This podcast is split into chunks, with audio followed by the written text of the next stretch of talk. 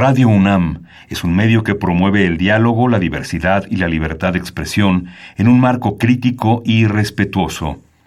Los comentarios expresados a lo largo de su programación reflejan la opinión de quien los emite, mas no de la radiodifusora. Ingredientes para hacer la pócima de la diversión. Ancas de rana intrépida. Ratones de laboratorio. Plumas de pollo creativo. Mm, medio litro de carcajadas. Y listo.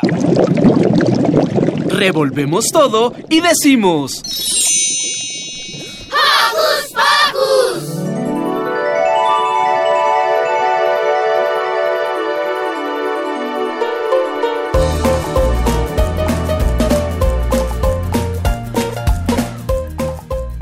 Bienvenidos a una emisión más de Hocus Pocus. Yo soy Silvia y los saludo con un sonoro beso. Voy a comenzar con los saluditos a todos aquellos que están del otro lado de la radio. Hola. Y por supuesto a nuestros locutores. Liber, Mili, Ricky, Emi, Maga, Lucy, Demian, Dani y Mini Santi. También le mando un abrazo a nuestro equipo de producción y quiero decirles que todos nuestros pequeños han trabajado desde casa. No se pierdan este programa porque hoy en Hocus Pocus la docencia se hará presente. Tendremos dos grandes heroínas que nos platican cómo han llevado el arte de la enseñanza más allá del aula. Quédense para descubrir quiénes están detrás del antifaz y la capa. Pero si alguna vez se han preguntado por qué está agotado el libro que tanto han buscado en las librerías, Demia nos platica en una cápsula una muy buena solución para que esto ya no suceda. Además, daremos un viaje en el tiempo para conocer a un escritor, poeta y dramaturgo francés. Más adelante descubriremos de quién se trata. Y por último, pero no menos importante, tendremos el estreno mundial de nuestro nuevo mini colaborador. Este programa está lleno de misterio, viajes en el tiempo y mucha diversión.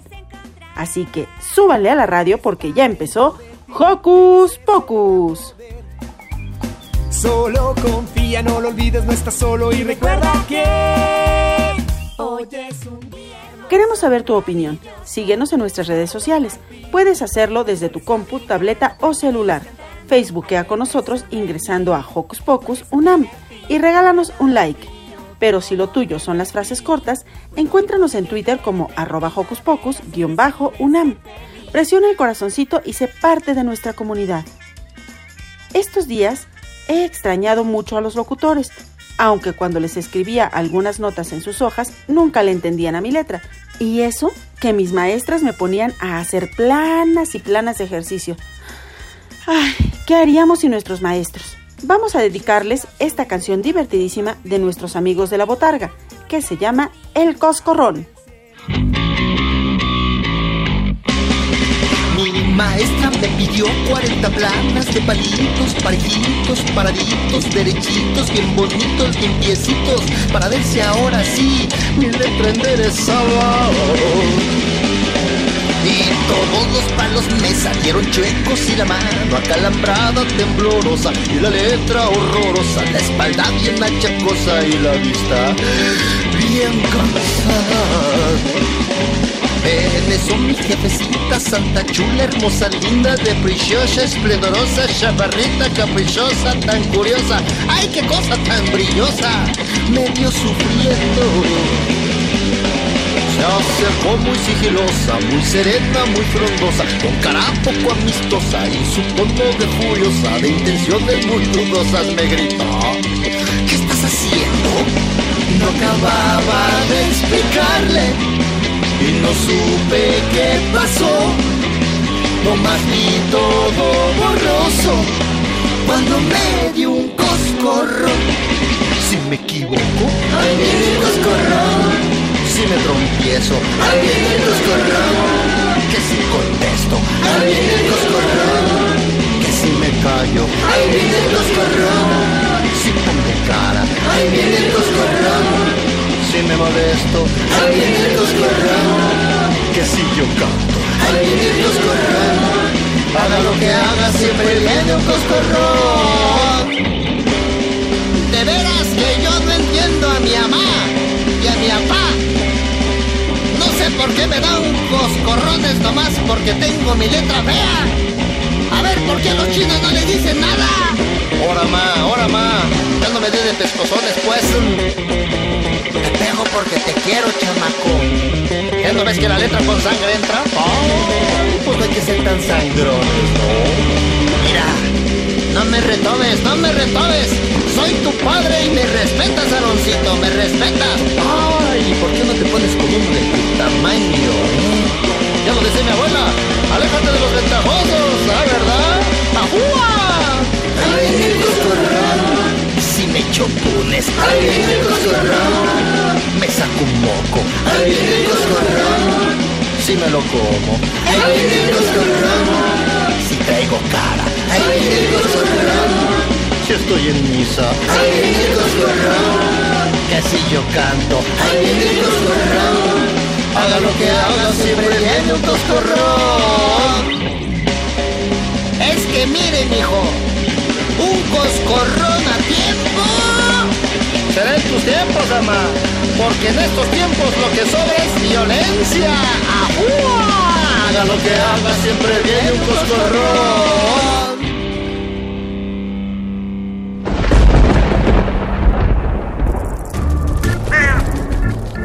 Chispas, radios y centellas. Estás en Hocus Pocus.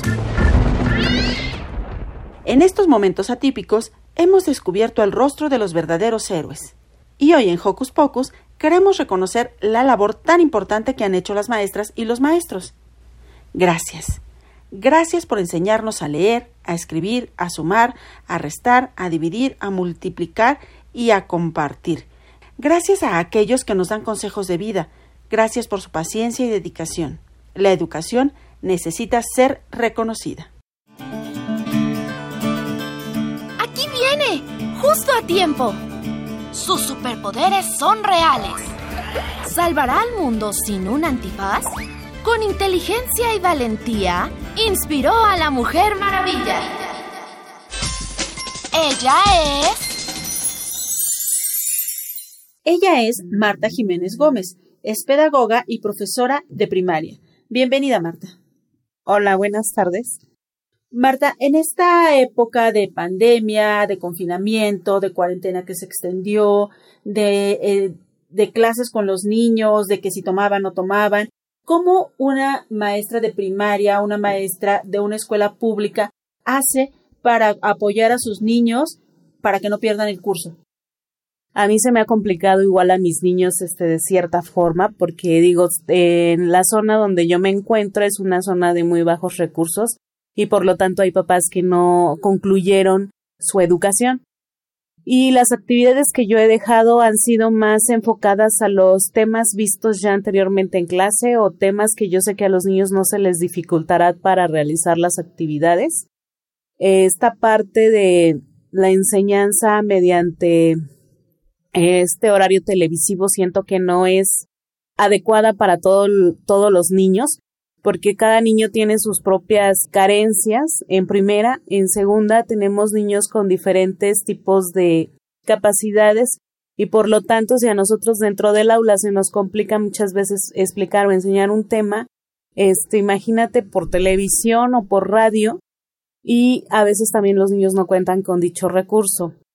Ha sido complicado la parte de que nos devuelvan esas actividades que se mandan a casa porque muchos no cuentan ni con la herramienta de Internet, ni con una computadora, ni con un escáner, para que puedan digitalizar todos esos archivos y enviarlos. Yo, eh, con mi experiencia y de acuerdo al grado que yo doy, que es un es cuarto de primaria, tengo dos papás únicamente que me han podido mandar las actividades por vía correo electrónico de los demás sí me están pidiendo que los espere, que regresando ellos entregan todo. Y entonces eh, esta parte de evaluación pues sigue quedando inconclusa. No podemos sacar en este momento observaciones ni, vaya, o sea, ni críticamente podemos hacerlo, porque necesitamos ver el, el desarrollo de las actividades, por lo menos para tener un panorama y ver que algunos objetivos sí están se cumplieron con base al programa de estudios que tenemos. Y por otro lado, pues tampoco podemos mandar actividades nuevas donde el niño necesita a fuerzas el apoyo de una persona que pueda explicarle y por lo tanto pues yo sigo adecuando actividades de acuerdo a su ritmo de vida o a lo que ellos viven diariamente.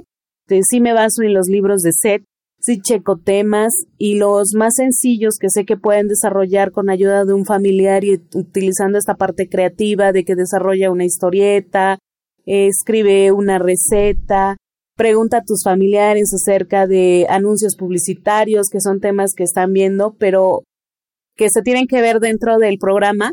Pero, por ejemplo, toda esta parte de verbos de tiempo, fórmulas para sacar perímetros, áreas, alturas, base, divisiones con punto decimal, que a veces luego decimos se nos hace muy fácil y pueden ver un tutorial y en internet pueden ver un video, yo puedo incluso mandar un video, puedo hacerlo por pasos, pero en verdad es algo bien complejo que yo tengo alumnos que sé que necesitan de, de un apoyo una persona que esté ahí, que los vaya guiando, porque no a todos se les da el visualizarlo, el escucharlo y el entenderlo. Entonces, son varias estrategias que a veces se implementan dentro del salón y que muchas veces tampoco no son funcionales y tenemos que estar modificando constantemente. Entonces, esta parte sí nos creo que nos ha afectado más a los docentes como a los niños, porque aparte viven un encierro, bueno, yo lo veo en el caso de mi hijo que ya está desesperado, lo siento deprimido, no le ve interés a, a las actividades que les manda, le manda su maestra, lo hace por hacerlo, Ayer incluso estaba platicando conmigo y me dijo, mamá, es que yo ya quiero regresar a mis clases, ya no quiero seguir haciendo mis actividades en casa, ya me aburro, yo necesito hablar con mis amigos, necesito hablar con mi maestra. Y creo que es algo bien cierto, ¿no? Porque estamos acostumbrados a un ritmo de vida, incluso hasta para mí, o sea, yo extraño mi salón, extraño mis alumnos, extraño mi rutina de todos los días. Entonces, un niño estar encerrado y que no lo entiende y no lo comprende de una manera inmensa y que piensa que es parte de como no tan real. Entonces creo que eso también afecta emocionalmente a los niños y pierden cierto interés en algunas actividades. En este confinamiento, digamos, ¿has visto alguna parte positiva en la cuestión de la educación? Pues yo creo que sí va a haber una parte positiva, que es que los papás trabajen arduamente con los niños, que es que se vuelvan a conocer, que se vuelvan a reconectar, porque sí considero que este a veces como padres los abandonamos y a veces eh, la carga de trabajo que tiene cada uno o las actividades que realiza cada uno no permiten que nosotros escuchemos a nuestros hijos o que se viva esta parte familiar. Considero que en esta parte familiar de valores y todo eso sí va a haber un pequeño reforzamiento y dependiendo también cada familia cómo lo, lo maneje o maneje la situación dentro de casa, ¿verdad? Porque al igual puede ser este contradictorio y no en todos los casos va a ser así. Bueno, pero esperamos que en el mejor de los casos esto haya servido justo para lo que tú decías, que las familias se reconecten y tengan nuevamente una relación más estrecha con los niños. Marta, ¿qué es lo que sigue ahora para ustedes los docentes cuando esto termine, ahorita que estamos a punto ya de volver a, la normalidad? ¿Qué va a pasar con este fin de ciclo escolar y qué viene en el siguiente?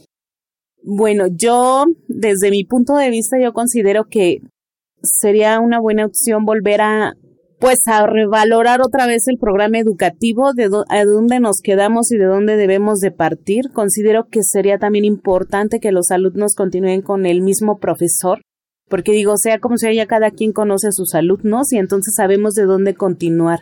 Pues las autoridades educativas nos están pidiendo que se realicen ciertas adecuaciones, que realicemos planeaciones con base a a dónde vamos a retomar, pero es es una es algo muy complejo porque no puedo decir ah, retomo a partir de tal tema. Cuando necesitamos retomar sería como desde el inicio y empezar otra vez paso por paso a realizar estas actividades. En el regreso considero que sí va a ser algo un poco complicado, sí se necesita de mucha ayuda, se necesita de mucho apoyo por parte de las autoridades educativas, por parte de los padres de familia, por parte de las de las autoridades locales porque no nada más es llegar a la escuela y aventar otra vez a los niños y todo normal y ya pasó. no es estructurar todo desde la parte de higiene, desde la parte de las aulas, desde esta parte de que a veces, bueno, a donde yo estoy falta mucho el agua o se escasea el agua. Es como volver a reordenar y a reeducarnos, porque la verdad creo que esa parte educativa en cuestión de higiene no todos la tenemos muy clara, más que nada para proteger a los niños. Marta, para finalizar esta entrevista, ¿qué mensaje le darías a los Joco Escuchas que están del otro lado de la radio? Ay, bueno, niños, pues yo qué más les quisiera decir, yo creo que a todos, en especial a los niños, que tengan muchísima paciencia, que realicen actividades en casa junto con los papás, que obliguen a los papás a que se levanten de la cama, que jueguen con ellos y bueno, y a los papás entenderlos un poco más, platicar más con ellos, escucharlos sobre todo, ayudar esta parte emocional a que relajen sus emociones, a que sepan identificarlas. Y pues yo espero verlos pronto a todos afuera y haciendo nuestra vida como la veníamos haciendo. Muchísimas gracias.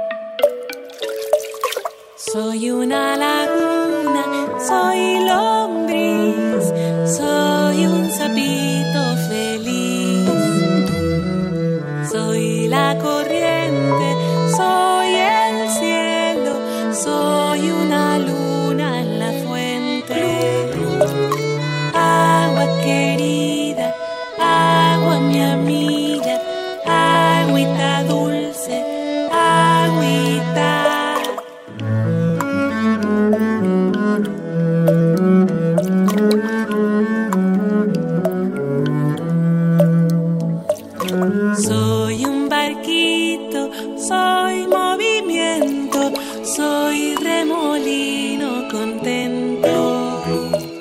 Soy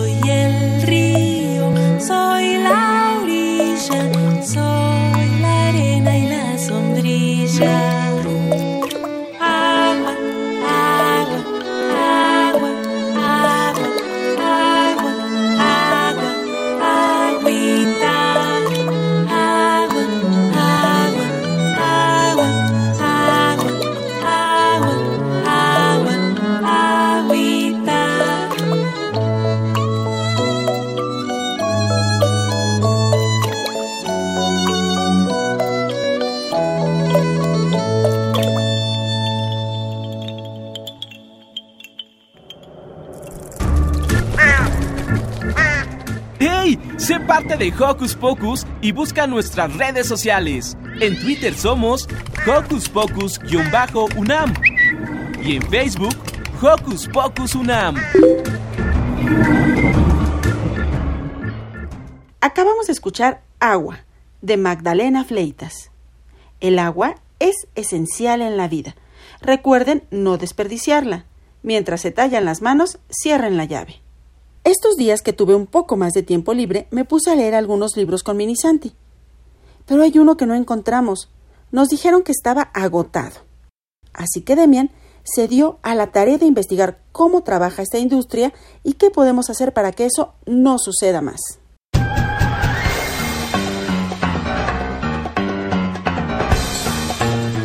Investigaciones Especiales de Hocus Pocus presenta.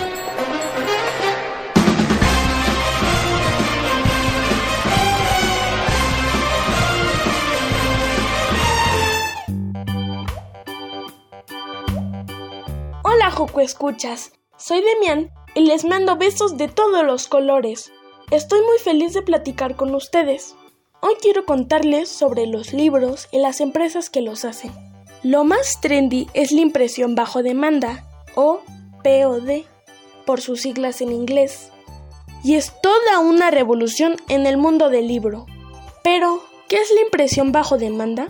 Imagina que tú o tus papás compran un libro por internet. Entonces, la compañía activa un mecanismo para imprimirlo y enviarlo. Eso implica que no deben existir los libros almacenados y que nunca más te dirían que un libro se agotó, cosa que me choca. Antes esto no se podía porque las impresoras no eran tan rápidas y no imprimían tan bonito, al menos no tanto como el sistema offset o cuatricromía, que es como usualmente se hacen los libros, y que es un proceso laborioso que incluía la elaboración de una película, como los negativos de las fotos, y luego un proceso de impresión que necesitaba ajustarse para cada color que requeriría. Muy complicado. Este sistema se sigue usando para revistas o diarios, que se hacen miles todos los días. Pero para los libros es posible que no se use tanto como antes. ¿Qué ventajas tiene la impresión bajo demanda para un editorial? Permite a un editorial evitar grandes gastos en libros que tal vez no se vendan, y esto ahorra papel y tintas, lo que implica una disminución de los costos y también resulta un proceso más ecológico. Al no requerir una gran inversión inicial en imprimir los libros, las editoriales dan oportunidad a más autores nuevos. ¿No, es increíble? Si hay libros disponibles, nunca más deberías escuchar que el libro que quieres está agotado. La movilidad geográfica. Otra de las grandes ventajas de la impresión bajo demanda es que permite que un libro sea impreso en cualquier país, lo que hace que ya no sea necesario traer libros desde lejos, dando un proceso menos agresivo con el ambiente. Se están creando redes de librerías. Al darse la posibilidad de impresión de cualquier país, las librerías están asociándose en redes entre países y en algunas ocasiones pueden ser tan grandes como 5.000 librerías trabajando juntas.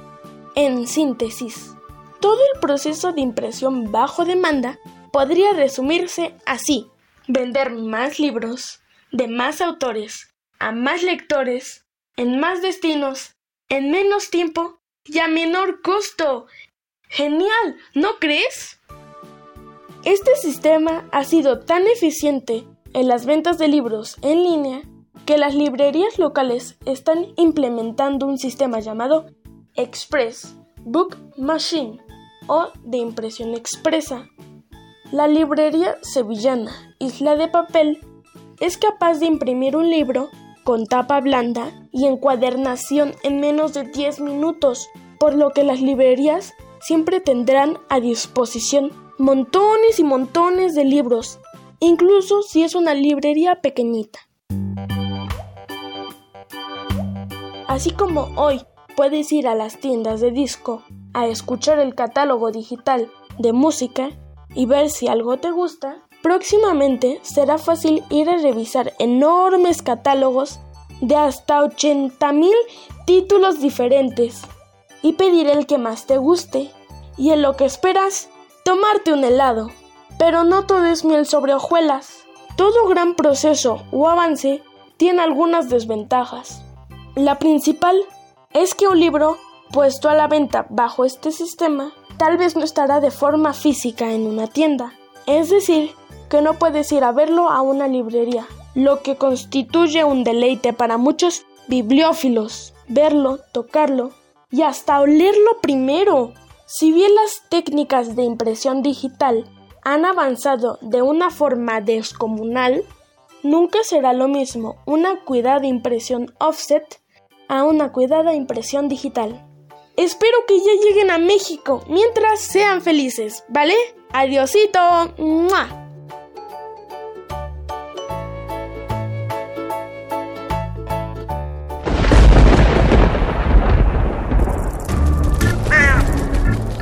chispas, radios y centellas. Estás en Hocus Pocus. Los libros nos llevan a conocer diversos mundos y personas. Nos hablan de épocas, de momentos históricos, de fantasía, de tantas cosas. Como nuestro siguiente invitado, que viene del pasado. Él es escritor, muy famoso por novelas de aventuras y ciencia ficción. Conocen un poquito más de personajes que dejaron huella. Ahora sigue la entrevista histórica.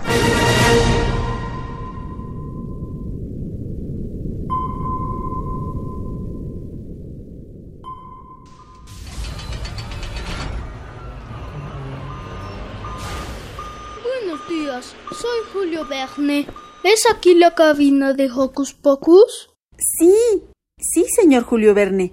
Pase por favor y siéntese por aquí. Por cierto, qué bonita nave. Gracias. Es el Nautilus que mi amigo el capitán Nemo me prestó para venir. Pero no le digan que accidentalmente lo choqué contra un coral. No se preocupe, de aquí no sale. Oiga, dígame, ¿cuál es su nombre completo? ¿O solo se llama Julio? No, mi nombre completo es Jules Gabriel Verne. Pero puedes llamarme Julio Verne. Entonces, ¿es usted francés? Oui, madame. ¿En qué parte de Francia nació? Nací en el barrio colorido de Netz, Francia, el 8 de febrero de 1828. Oh, usted tiene estudios en geología, ¿verdad? Oui, y también en ingeniería y astronomía. ¡Wow! Oiga, ¿y cuáles considera que son sus obras más representativas? Es difícil elegir, ya que escribí más de 50 novelas y 20 cuentos. Pero yo creo que las favoritas de mis seguidores, los bernianos, son 20.000 leguas de viaje submarino de la Tierra a la Luna, viaje al centro de la Tierra, la isla misteriosa y la vuelta al mundo en 80 días. ¡Qué interesante! ¿Y qué opina de nuestro presente? ¿Qué le parece? Bastante interesante. Ahora hay mejor tecnología que en mi época. Aunque yo soñé con algunos de estos objetos, no me dio tiempo de inventarlos, ya que el 24 de marzo de 1905 me fui de vacaciones con mi amigo el capitán Nemo a la Atlántida. Pero algunas personas creyeron que ese día morí. Bueno, tengo que irme porque se le acaba la pila al Nautilus. Fue un gusto estar aquí. Hasta luego, Bernianos. Pues muchísimas gracias por haber venido a Hocus Pocus y compartido todo este conocimiento con nosotros. Nos da mucho gusto y esperamos que muy pronto regrese. Gracias.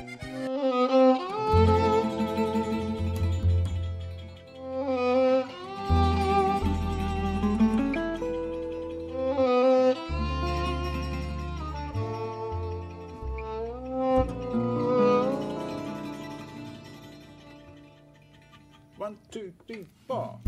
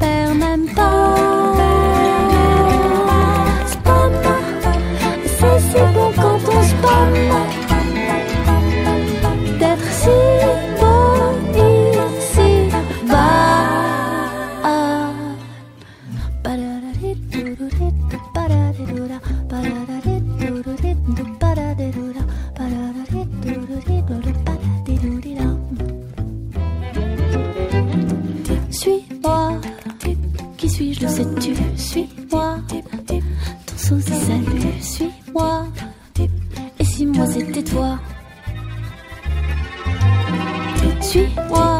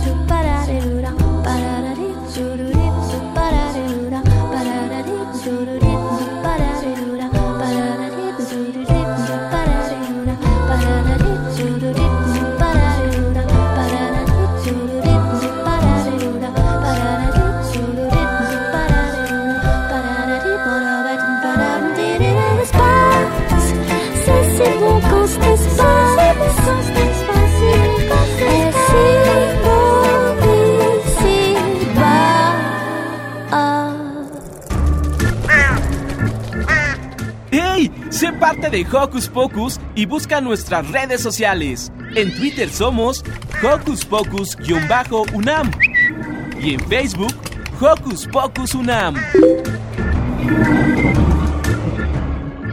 Acabamos de escuchar Soy yo, del soundtrack del Principito. Y seguimos con este programa dedicado a nuestros maestros, a todos aquellos que su vocación ha marcado la vida de muchas personas. Es por eso que hoy les traemos a otra superheroína. Justo a tiempo.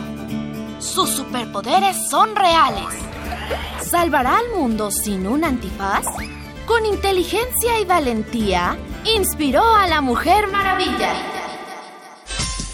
Ella es... Ella es Verónica Yáñez, es licenciada en educación preescolar y maestra de kinder. Bienvenida, Vero. Hola, mucho gusto. Un gustazo estar con ustedes. Pero nuestros Joco escuchas, la mayoría de ellos pues recibió clases, ya sea en línea, clases por televisión, clases vía WhatsApp, donde tenían que hacer muchos trabajos y todo esto. Y bueno, de repente como que decían, ay, ya, ya no quiero saber nada de los maestros, ya no quiero saber nada de la tarea porque ha sido mucha. Pero aquí en Hocus Pocus queremos que tú nos platiques cómo es del otro lado, cómo es que los maestros, ellos que también han sido parte fundamental de que todo esté saliendo bien para que podamos volver a, la- normalidad, cómo lo hicieron los maestros, cómo lo hiciste tú en particular para seguir con las clases con tus niños.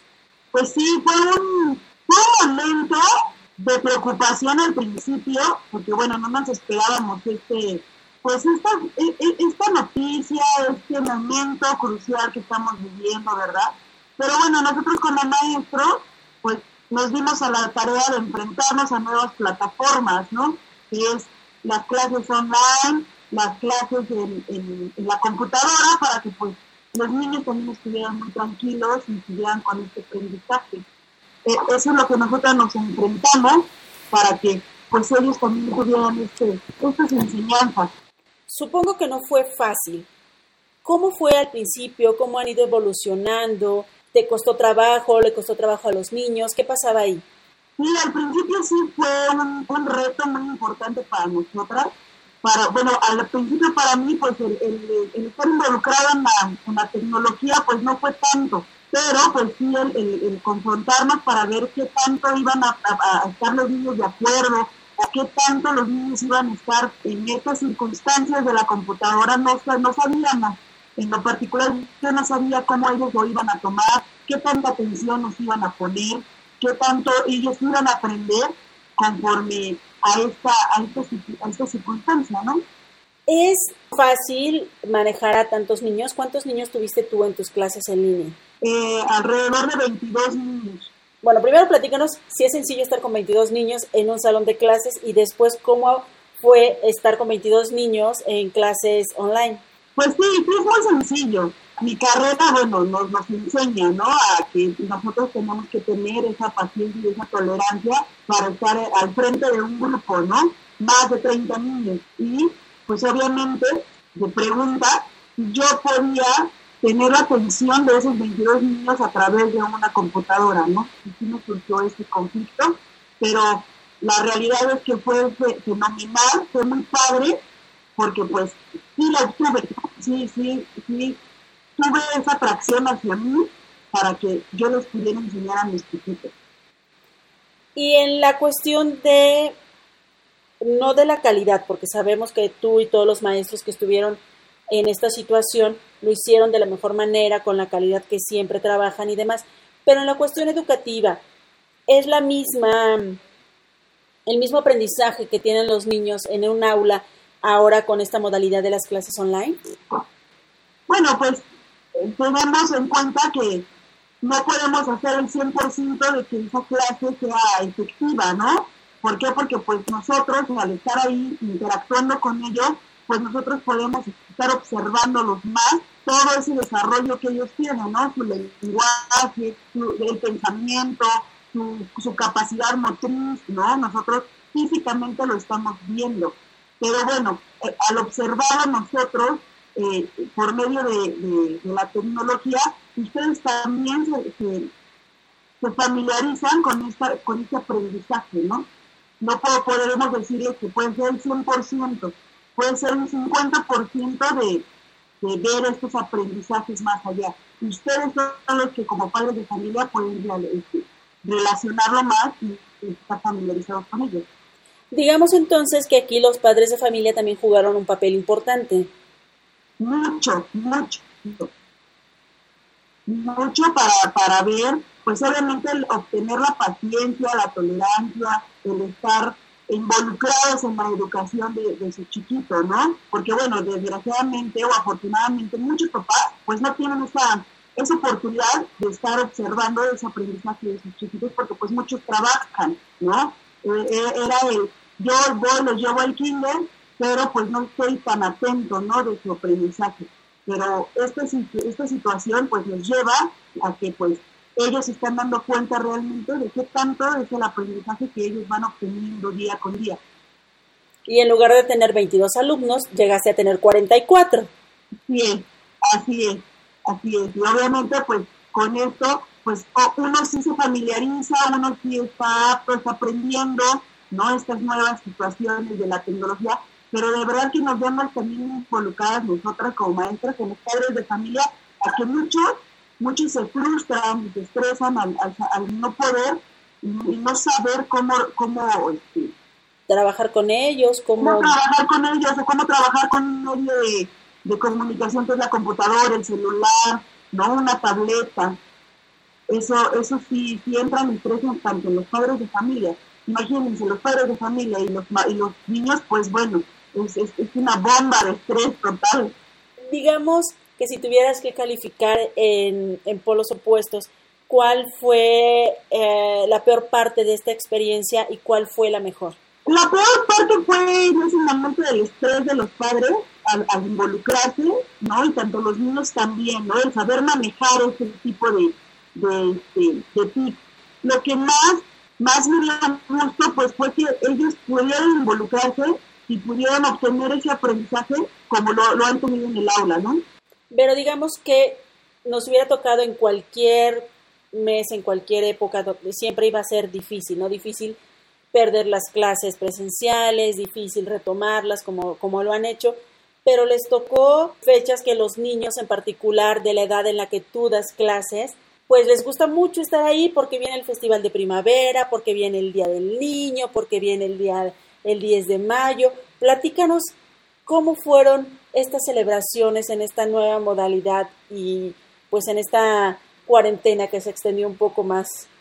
Pues sí, nosotros para pues para que no pasara así como ellos que, esperan con ansias estas fechas tan importantes, pues nosotros decidimos ¿no? que no pasara así y que al contrario tuvieran un, un festejo inolvidable, ¿no? diferente, y eh, explicarles obviamente que, fue totalmente diferente, ¿no? Pero con, con, la misma finalidad de su festejo, tanto del Día del Niño, bueno, te platico ahorita que he pasado lo del Día del Niño, y ahorita que está pasando lo del 10 de mayo, ¿no? Que ellos, bueno, buscan ese, ese momento para felicitar a las mamás y bueno, nosotros nos dimos a la tarea de que el Día del Niño, una semana antes, fuera especialmente para ellos, eh, involucrarlos y que realizaran actividades que pues nunca, o a lo mejor en, en ese momento no lo habían hecho, ¿no? Como un títere de calcetín, que ellos expresaran, o investigar cómo puede ser un- una florecita, cómo puede germinar y pues obviamente nosotros para que ellos estuvieran más presentes ese día, pues nosotros les realizamos un video con fotografías de ellos, con expresiones, para que pues, no lo dejaran de, de pensar. Ese video les cantamos las mañanitas, los papás nos ayudaron mucho a que estuvieran un pastelito, tuvieran un día fenomenal. Y así igual, de igual manera con las mamás, platicamos con los chiquitos, hicimos un trabajito en donde ellos plasmaron todos sus sentimientos en un dibujo, realizando un cuadro y pues obviamente su tarjeta que tampoco tiene que pasar, ¿verdad? Escribiéndole cuánto se quieren y cuánto los aman y pues obviamente también con un video de- con el cariño que tanto su maestra como los demás pues, tienen que ver ahí cuánto, cuánto los queremos y cuánta importancia tienen para nosotros. Y bueno, nosotros hacíamos un, un festivalito con una canción que la estábamos este, llevando a cabo y ensayando y ellos la ellos individualmente la, la realizaron, ¿no? Había muchas preguntas de mí, ya necesito regresar, quiero bailar, quiero ver a todos mis compañeros, pero bueno, en circunstancias y situaciones, pues bueno, ahora se puede hacer individualmente. Pero en este casi fin de curso, ¿qué viene para los pequeños? ¿Qué va a pasar en la- con la educación? Nosotros esperamos que siga en la misma línea que nosotros lo estuvimos manejando, prepararlos lo, no el 100% como que nosotros esperábamos, pero que sí se hagan como un 95% de la- del aprendizaje que este ciclo escolar nos espera y que pues el ciclo escolar que viene no les cueste tanto trabajo, ¿no? ¿Cuál es el mensaje que les dejas a todos los Joco escuchas que están del otro lado de la radio? Pues el mensaje que les dejo es de que sigan, sigan aprendiendo, tanto en las clases virtuales que han tenido, que en, las- en la televisión, ¿verdad? Que también hay muchos programas, ¿verdad? para aprender. Eh, una vez me metí al Canal 11, eh, hice unos, programas padrísimos de, que nos pueden enseñar y que sigan, que no se den por vencidos por esta situación y que todo se puede lograr y todos nos podemos llegar a, a, este, aprender con diferentes formas. Ahora estamos aprendiendo para con este tipo de formas de clases online, en, en televisión, con nuestros padres, ¿verdad? Tener ese tipo de, de, de compañía, que es la principal, y que no se den por vencidos. Pues muchas gracias, Vero. Te mandamos un gran abrazo y esperamos vernos muy pronto. Me parece muy bien, yo también. Besos y abrazos virtuales y me dio un gusto estar con ustedes.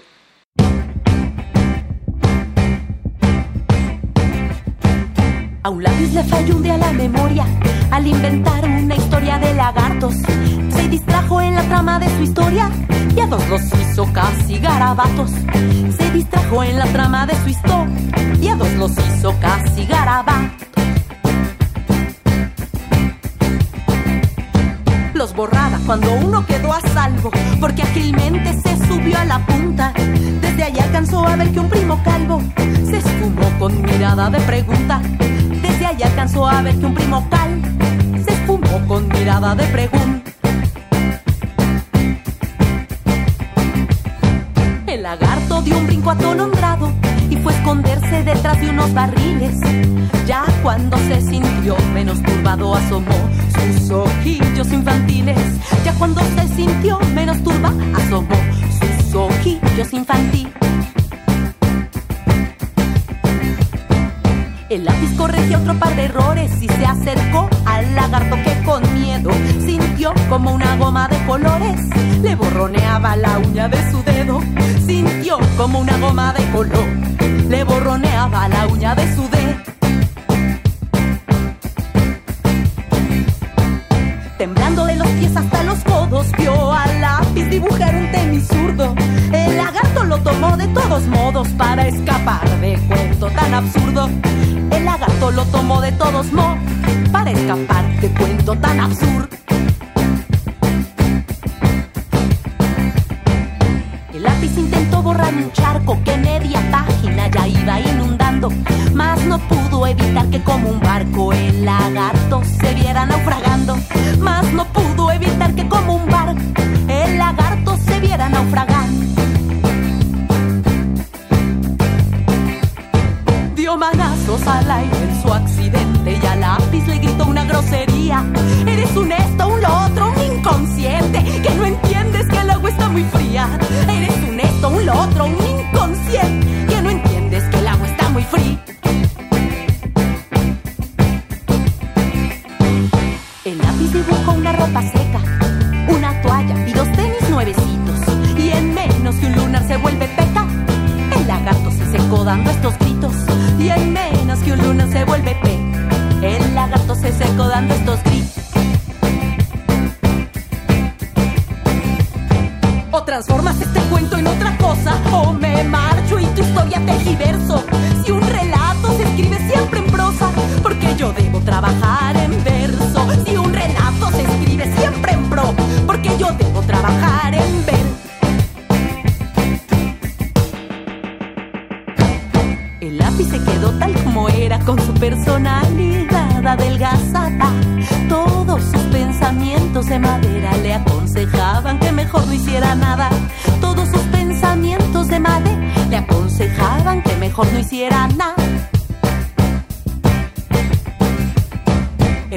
tomó el lápiz por su cuenta y en una página dibujó una puerta. Le puso el número 150 y luego se escapó y la dejó abierta. Le puso el número 150 y luego se escapó y la dejó abierta. Le puso el número 150 y luego se escapó y la dejó abierta.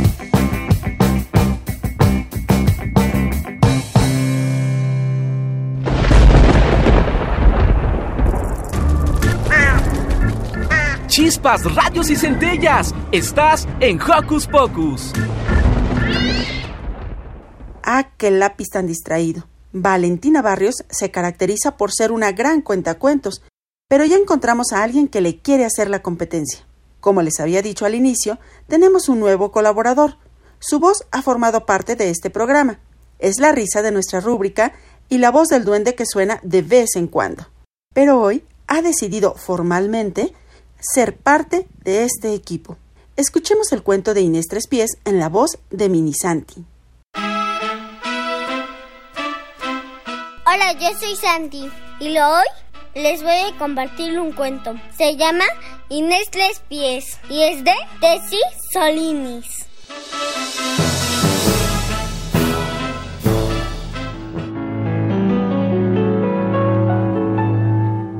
Esta es la historia de Inés Tres Pies. Sí, como lo oyes bien, Inés tiene tres pies, no uno, no dos, sino tres. ¿Y sabes lo que puede hacer Inés? Ser veloz al correr. Tocar el agua de la alberca sin dispararse. Patear la pelota con seguridad. También es una excelente bailarina.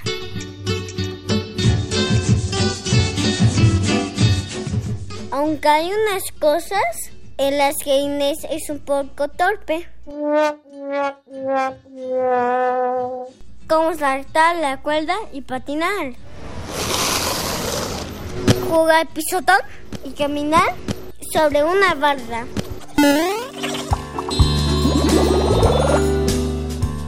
Inés es un poco muy, muy coqueta. Le encanta pintarse las 15 uñas de sus pies y ponerse pulseras a los tobillos. También le gusta usar zapatos de distintos colores y estilos.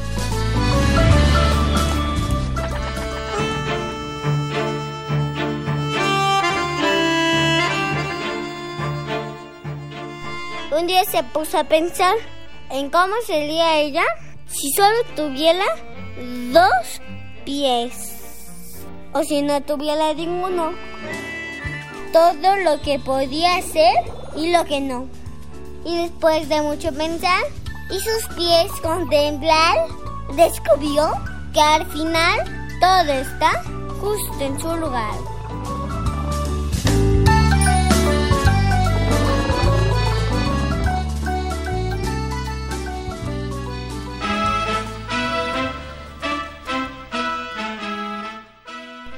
Espero que les haya gustado esta historia. Para la Hocus Pocus, Sandy Ponce. ¡Hey! Sé parte de Hocus Pocus y busca nuestras redes sociales. En Twitter somos Hocus Pocus-UNAM y en Facebook Hocus Pocus UNAM. Estamos llegando al final de este programa, pero antes vamos a la sección de salud con nuestra compañera Liz, que el día de hoy nos habla de la importancia de evaluar el desarrollo infantil. Sana, sana, colita de rana.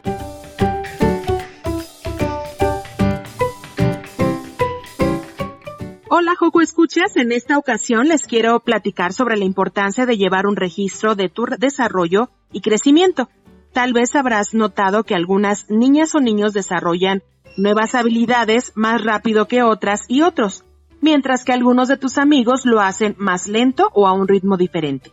En ocasiones el que no realices habilidades correspondientes para tu edad puede significar un obstáculo para que al tu potencial. Para conocer más sobre este tema está con nosotros la doctora Davinia García Álvarez. Ella es pediatra con alta especialidad en neurodesarrollo infantil. Hola Davinia. Hola Liz, ¿cómo estás? Bien, muchísimas gracias por estar con nosotros el día de hoy. Y bueno, pues nos gustaría que nos platicaras por qué es tan importante la evaluación y el monitoreo del desarrollo de todos los Joco Escuchas. Muy bien, mira Liz, la edad en la que están nuestros Joco Escuchas, mientras son niños, suceden muchos cambios neuronales que llamamos periodos críticos. Esto es que todas sus conexiones, todo lo que ellos aprenden, ven, juegan, etcétera, genera aprendizaje en su cerebro y genera conexiones en su cerebro que les ayudan a tener estas habilidades que necesitamos que desarrollen para la etapa adulta. Y a veces, si se nos pasa alguno de estos, de estas edades o etapas sin que ellos hayan estimulado o hayan aprendido lo que necesitábamos, a veces va a ser difícil recuperarlo después. Es por eso que es súper importante que todos los Joco Escuchas tengan una evaluación y un monitoreo de su desarrollo.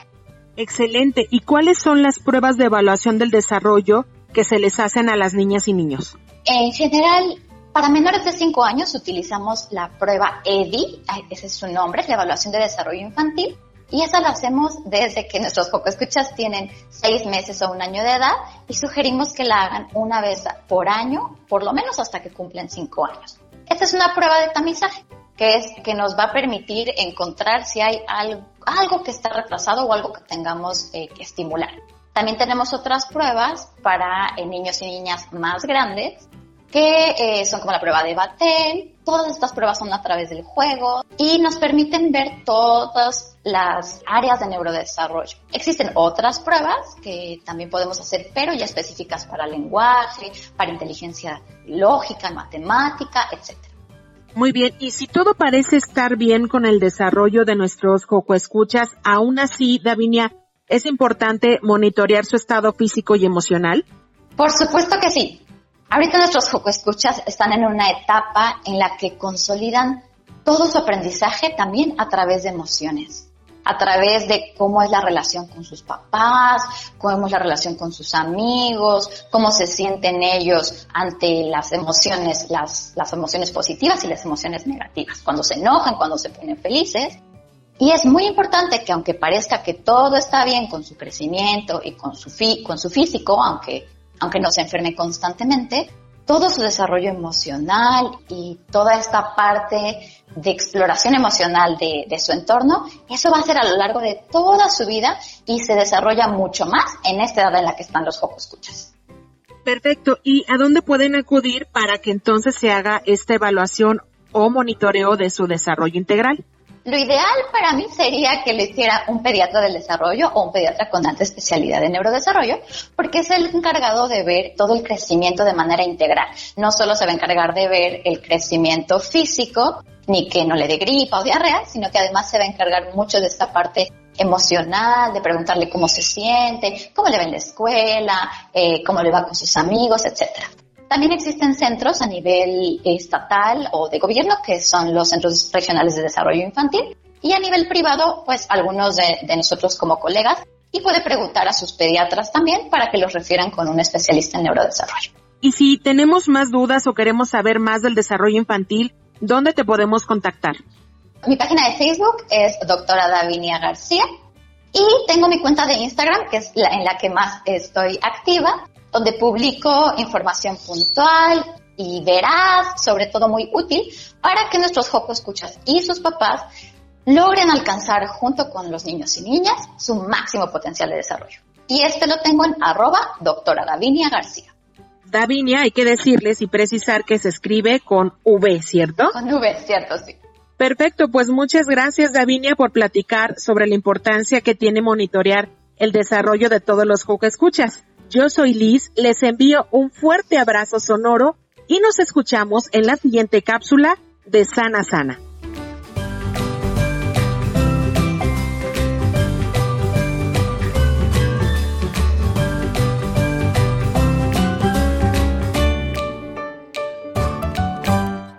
Ahora sí, ya llegamos al final de esta emisión. Esperamos que se hayan divertido tanto como nosotros. Recuerden lavarse las manitas con agua y jabón. Por hoy me despido. Soy Silvia y les mando un sonoro beso. Radio UNAM presentó